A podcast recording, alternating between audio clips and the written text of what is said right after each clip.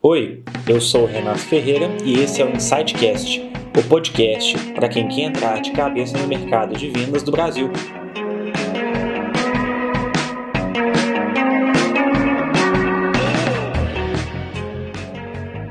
Fala pessoal, tudo bem? Sejam bem-vindos a mais um episódio do Insightcast. Hoje estamos no episódio 2 da segunda temporada. A nossa convidada aqui é a Bianca. A Bianca, ela é uma pessoa fantástica, trabalhamos juntos já, né? Acho que uns bons três anos atrás. Ela tem vivência tanto em vendas, CS, parcerias, enfim, acho que ela bebeu aí um pouquinho de cada uma das várias fontes do comercial. E é a nossa convidada de hoje. Bianca, muito obrigado pela sua presença, viu? E seja bem-vinda. Oi, Rê. Oi, galera. Obrigada a você por me receber, por me convidar aqui para o podcast. É o primeiro podcast que eu participo, então estou bem animada. Vamos lá conversar sobre vendas. Boa. Eu, eu, brinco muito que a nossa ideia aqui é imaginar que tem uma mesa de plástico no meio, dois copos de cerveja, um churrasquinho, né, para poder ser bem, bem descontraído. Beleza. Mas, Bia, assim, me conta um pouquinho da sua carreira, né? É, quando você começou, o que, que te levou a entrar nesse segmento de vendas? A gente sabe que vendas nunca é aquela coisa assim, que a pessoa, quando é pequenininha, né? É, que passa pela cabeça de, ah, você é vendedor, você é vendedora. É verdade. É, eu comecei, bom, eu, eu sou comunicadora de formação, fiz jornalismo na faculdade, então comunicação acho que é uma das principais características que para mim fazem um bom vendedor e tive essa oportunidade de vivenciar isso um pouco mais é, estruturado, né, na faculdade, aprender sobre muita coisa. Mas de fato fui começar a vender mesmo na época que eu estava sem trabalho, que eu fiquei sem, sem perspectiva, uma época difícil, assim, da, da minha vida, que tinha muita coisa acontecendo. E, e eu comecei a olhar para vagas na época, assim, LinkedIn era bem menos, isso foi lá para 2015, por aí. É, tinha muita coisa no Facebook, e eu comecei a ver que vagas para vendedores nunca faltavam, que tinha muita coisa, é, assim, em todos os lugares. E eu já gostava muito de internet, de coisas nesse sentido, né? E já tinha estudado alguma coisa sobre é, as mídias e como seria isso, fazendo parte de, é, de conteúdo mesmo para mídias digitais. Naquela época ainda era uma coisa um pouco menos difundida. E aí eu resolvi que então eu deveria começar a pensar em entrar em vendas dentro de uma startup. Né? já tinha lido um pouco daquela startup enxuta, já tinha trabalhado uma época numa empresa que era de desenvolvimento, então tinha uma noção assim de como que era esse mercado e achei que seria uma boa oportunidade. E aí, na cara de pau, mandei um e-mail para uma empresa lá que era uma startup que vendia é, mídia programática na época, então tinha a ver com né, essa coisa mais de comunicação, de conteúdo, tal, de propaganda né, na internet. Tinha um pouco de conhecimento e fui para São Paulo trabalhar nessa empresa antes do remoto, nosso, querido trabalho remoto, isso foi antes. É, então, tive que ir morar em São Paulo, mas foi um período de muito crescimento e eu aprendi lá a fazer insight sales, né? Era a primeira, primeira, foi o primeiro lugar onde eu tive contato com essa venda que, que tinha já esse nome, que era feita dessa forma, né? De cold calls, cold mails e é, muito na raça ali, falar com o cliente. Lembro muito do, do, do medo que era, né? é, fazer o pitch, ligar, e era uma empresa muito pequena, é, então aprendi bastante coisa lá. E nessa época também eu via, né, tava lá em mil mailings de, de, de coisas relacionadas a tecnologia, startup, vendas, e aí eu descobri um curso que, que era um treinamento, como se fosse isso, para pessoas que queriam trabalhar com tecnologia. É, hoje tem muita coisa, né, mas naquela época era algo bem, bem ainda, é, estava no começo, que era da Gama Academy, que inclusive foi a empresa onde a gente trabalhou juntos, e né, um pouco depois. Mas aí fiz esse treinamento lá e virei uma hustler, né, que eles chamavam. Então, lá aprendi muito sobre como que era as outras áreas, as outras etapas da venda, como que era outbound, enfim, outras coisas, e tinha muita coisa prática para fazer. E aí, enfim, depois disso é um pouco mais de história. Então foi assim que eu comecei a vender, quando a água bateu na bunda mesmo. É, não, vendo, é, acho que é bem interessante, porque sempre que a gente conversa né, com os convidados, até também no dia a dia, em boteco, enfim, em todo lugar, a gente sempre vê que o caminho de vendas ele, ele nunca é linear, né? A pessoa ela nunca chegou uhum. em vendas porque, como a gente comentou, aquela questão da vocação, não, não que não existam, né? Pessoas uhum. que chegam em vendas dessa forma, mas no geral é muito mais um processo de descoberta, né? É. Eu, eu gosto muito de, de vendas, eu acho que o, tem um hype, né, de você ser vendedor e de você tem os nomes chiques que a gente usa agora em inglês e tudo, mas é, talvez isso tenha ajudado a tirar um pouco o algo um pouco até diminu, que diminui um pouco, né, essa, essa função que é tão importante e que na verdade acho que todo mundo faz em alguma escala enquanto precisa até viver, né, porque não é só vender um produto, a gente se vende o tempo todo, a gente vende ideias o tempo todo, é, seja, sei lá, quando você vai conhecer uma pessoa para um relacionamento, no início de um relacionamento, ou mesmo um amigo, enfim, né, toda relação ali que tem alguma, né, uma pessoa está levando algo e a outra está recebendo algo, tem ali um pouquinho de, venda. Então, acho que é um, uma coisa muito boa a gente tirar um pouco essa, esse, essa coisa meio ruim, assim, né, de que vendedor é uma, uma função menor. Ah, com certeza. E de, acho que desmistifica a função, né? Que ela, ela, ela fica muito atrelada àquela ideia do vendedor mais bonachão, né? Que, que quer enganar o lead, quer empurrar uma solução para lá baixo. Cigarro no bolso. Cigarrinho na orelha. É, é. Eu acho também.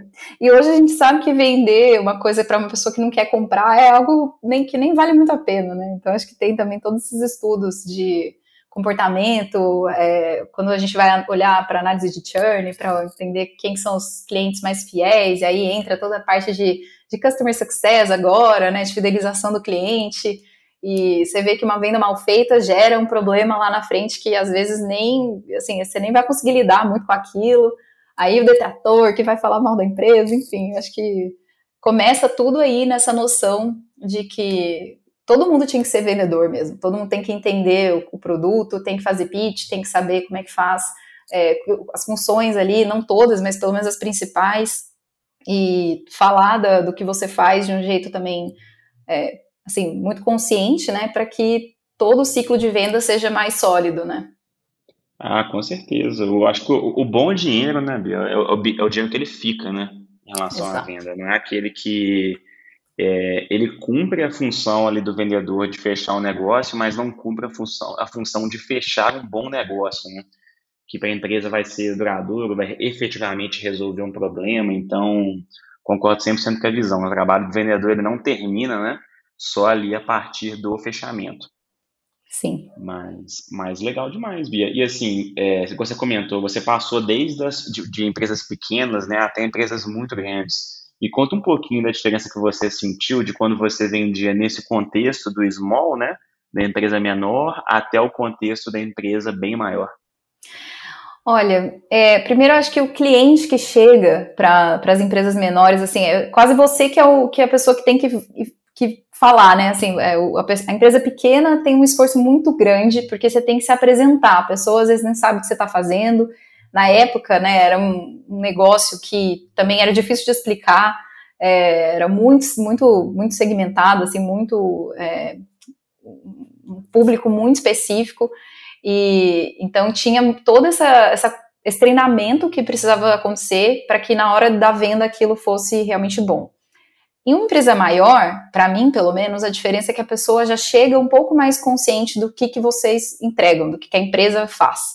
Então, tem uma proposta de valor que já foi construída ali com um bom marketing, é, né, que tem ali toda uma, uma, percepção mesmo de marca, as pessoas sabem o que é, é, tem um logo na rua imenso, né, um prédio bonito, enfim, vários prédios, né, no caso, então tem, tem essa diferença boa, em que é, na hora de, uma, de você sentar na mesa para fazer uma negociação, existe esse poder de barganha meio subjetivo que, que você traz, né, quando a empresa é maior. Porque não parece tanto uma, uma troca de favores, né? É assim, você não está pedindo um favor, você está ali de fato é, fazendo com que a pessoa é, compre algo que vale muito, né? E ela tem essa noção.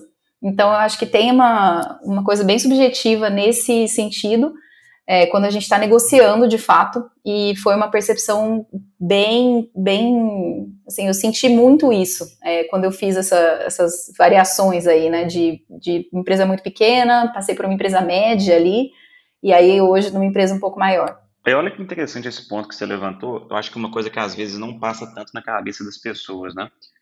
É, você comentou a questão de quando você está numa empresa maior, tem a questão do branding ser uma arma de vendas, né? Que as pessoas elas naturalmente vão ficar menos desconfiadas de você. Uhum. E na empresa menor tem muito aquela ideia do favor, né? É. Como se fosse ali algo mais relacional. Exato. É, e assim, quando, quando a gente pensa no relacional, você pode ter o processo que for, mas se você não conseguir desenvolver bem esse relacional, a venda dificilmente ela vai ser fechada, né? Enquanto no contexto do maior, você consegue seguir mais uma lógica de processo, vamos colocar assim, quase 100% processo, é. porque a parte relacional ela já foi construída pela empresa né, previamente. Exatamente. É, é, eu acho que é, é exatamente isso. Você tem um todo um, uma, um arco, de, um cinto de ferramentas ali que, que vem junto com o nome da empresa onde você está. Então, o processo de vendas fica bem mais, é, assim, fluido, né, em vários momentos. E é quase que, assim, ah, tem venda que você fala, poxa, essa daqui eu fiz quase nada, né, só abrir a boca ali para falar negócio fechado, né, então...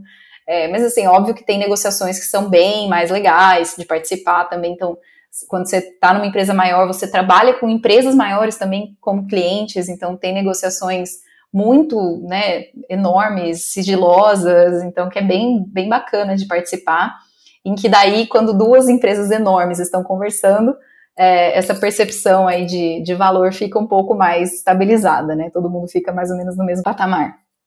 Aí, Bia, se você fosse dar uma dica para quem vende no, no Small, é, assim, qual seria essa dica pensando em, tipo, como, como, que, como que eu consigo atingir um resultado semelhante a um contexto do, do enterprise, das empresas maiores? Olha, eu, eu entendo que se você vende um produto que é menor, é, que está começando ou que ainda precisa ter tração, tem que ter um treinamento de, de fala mesmo, um pitch, né, que, que é um, uma das nossas principais ferramentas, ele tem que estar tá muito, muito, muito bom no, na língua do vendedor.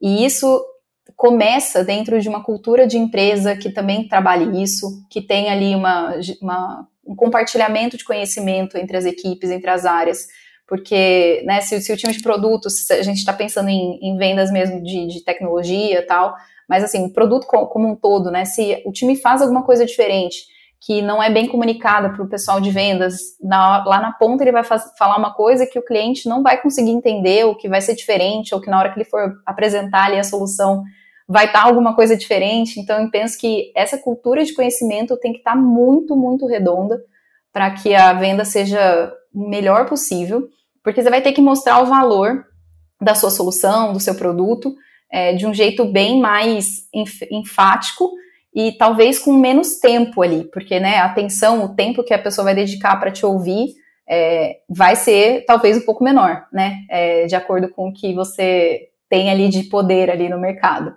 Então, usar isso muito bem e trazer essa proposta de valor na ponta da língua. É, por isso que eu acho que é legal ter essa interface com o time de produto, com o time de marketing, super importante para construir esse discurso de um jeito mais fluido mesmo, redondo, para todo mundo falar a mesma língua e entender exatamente o que está sendo feito para poder fazer uma venda mais segura. Não, bom demais. Você vê que realmente o, o vendedor do small ele tem que ter muito controle sobre o tempo, né? É, exatamente. Não, bom demais. Acho, eu acho que essa dica é muito boa, porque muito, muitos conteúdos que a gente encontra hoje na internet, né, é, eles trabalham muito a ótica só do processo, né? Que é tipo, olha, é, monte um processo matador, confie no processo e tudo vai acontecer da forma como você espera, né? É, pois é. eu tenho assim, eu adoro processo, sabe? Eu acho que quando você realmente tem uma. Você tem você tem uma etapa para ser seguida, é, é, ótimo. Eu sou uma pessoa muito de rotinas com a minha vida, inclusive, né? Tenho hora para acordar, tenho as minhas coisas que eu faço todos os dias, e eu brinco que eu tenho rotinas para que quando eu preciso sair da rotina, isso não me atrapalhe, né? É, então, é, é, e todo dia, geralmente, alguma coisa acontece, né? E, e eu tenho lido algumas questões sobre. É, assim, é, são uns livros que eu tenho lido de filosofia e algo assim que falam muito de a pessoa, quando ela sabe um processo, é para ela errar um pouco menos. Mas isso não tira o, o poder de uma coisa que é quase intuitiva ali no seu dia a dia.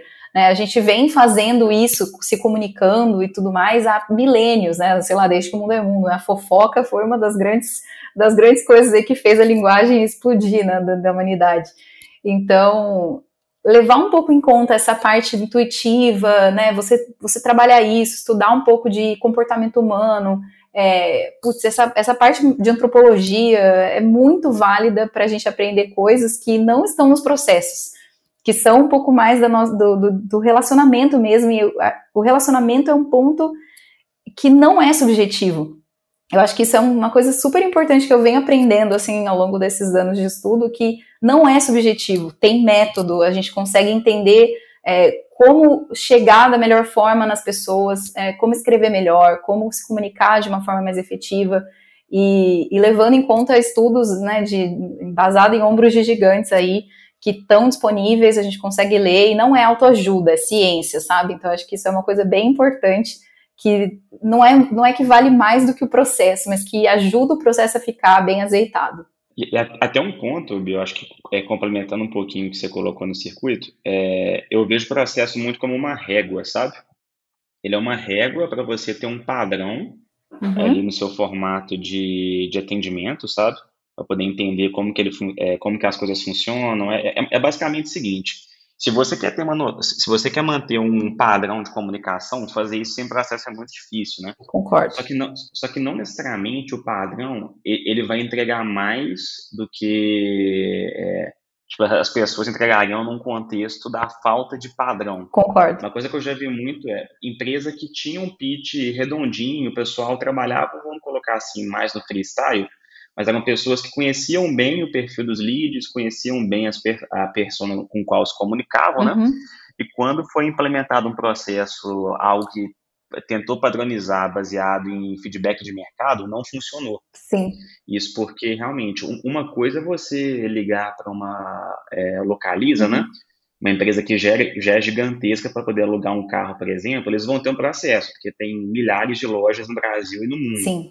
Então, eles não podem se dar o luxo de deixar os, os atendentes falarem da forma como eles preferem. Claro. Mas quando, mas quando você vai numa, numa locadora pequena, você quer personalização, você quer customização. O que vai fazer uma pessoa fechar negócio com uma pequena empresa em detrimento de uma grande empresa é o formato do acompanhamento né? uhum. né? e a condução do bate-papo.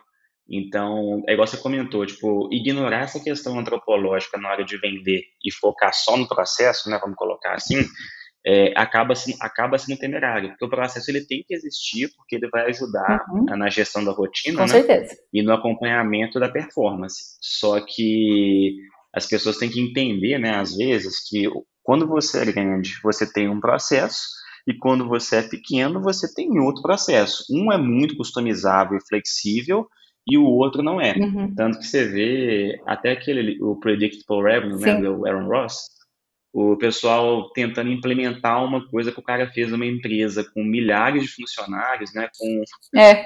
mil, mil, milhares de milhões de faturamento, de, de faturamento em contextos de empresas com três, quatro, cinco, seis pessoas. É óbvio que não vai funcionar. É lógico, você ingessa então, muito e a pessoa perde um pouco da noção do porquê, né? Que ela está fazendo aquilo. Exatamente. E aí acaba que o processo ele vira muleta, né? Exatamente. A, a, pessoa que às vezes não teria aderência com o processo, ela consegue performar um pouquinho melhor. Então você consegue subir ela um pouquinho e a pessoa que poderia entregar muito mais, você ingessa muito, ela acaba entregando menos. Tanto que uma, uma grande empresa, né? For, vou colocar exemplos aqui fictícios. Né? Você tem uma Salesforce e você tem uma startup pequena de CRM. É, a Salesforce, ela não precisa de um milhão de top performance. Ela precisa de um milhão de pessoas entregando um resultado bom. Ok, um resultado na média. Vai ter top performance, vai ter gente que entrega menos, né? Exato. Normal. Só que ela tem, ela tem muita gente ali, então ela não pode, ela não pode se dar o luxo de falar para o vendedor, ah, improvisa aí, fala. Claro, claro. é lógico. Aí agora imagina só, você é PME, você está lá com três pessoas da empresa. Aí a pessoa está falando com você com seu esforço. Seu esforço ele tem mais feature que você em relação ao produto, ele é mais estável, ele entrega mais. aí você vai vender do mesmo jeito que o Salesforce vende. Aí ali na hora você vê que você poderia improvisar um pouquinho no seu pitch, que é gerar valor, você poderia focar em gerar relacionamento também, né? Uhum. Que facilitaria a sua venda, mas não, você vai seguir o processo. Aí você segue o processo e não vende. Você sempre vai perder. Sim. Aquela lógica, você sempre vai perder. Não, não tem como você ganhar de uma empresa grande no jogo dela, né? Sim, claro. Basicamente. Então, pessoal, acho que para quem está ouvindo, é, é, muito bom ouvir esse feedback da Bia, né? Que é, é uma pessoa que vendeu em ambos os contextos, né? Do muito pequeno ao empresa global, que tem presença no planeta inteiro, que se você for jogar o jogo, é, do, entre aspas, do seu adversário, né? No campo dele, você sempre vai perder. Você tem que ter a noção que o processo é bom, né? Mas o processo por si só processo sem flexibilidade, processo sem contexto, processo sem construção de relacionamento em vendas, quando você é uma pequena e média empresa, você nunca vai ganhar. Exato. Então você começa a virar tudo vira exceção. E aí começa a ficar mais complicado ainda. O que era para facilitar começa a ficar difícil. né? Ah, exatamente. Exatamente, Bia. É isso. E e assim, a gente, nós estamos terminando o tempo aqui, Bia, queria agradecer demais, tá, a sua participação, acho que assim, o, os toques eles foram bem legais, super acionáveis, são coisas que, para quem está há muito tempo na área, você vê que acontece todos os dias, né, uhum. é, é, a vivência mesmo da pessoa que, que, que trabalha com vendas, e queria deixar um espaçozinho aberto aqui no final para você poder fazer o seu jabá, ah. as suas redes sociais, para o pessoal poder te seguir, fica à vontade, viu?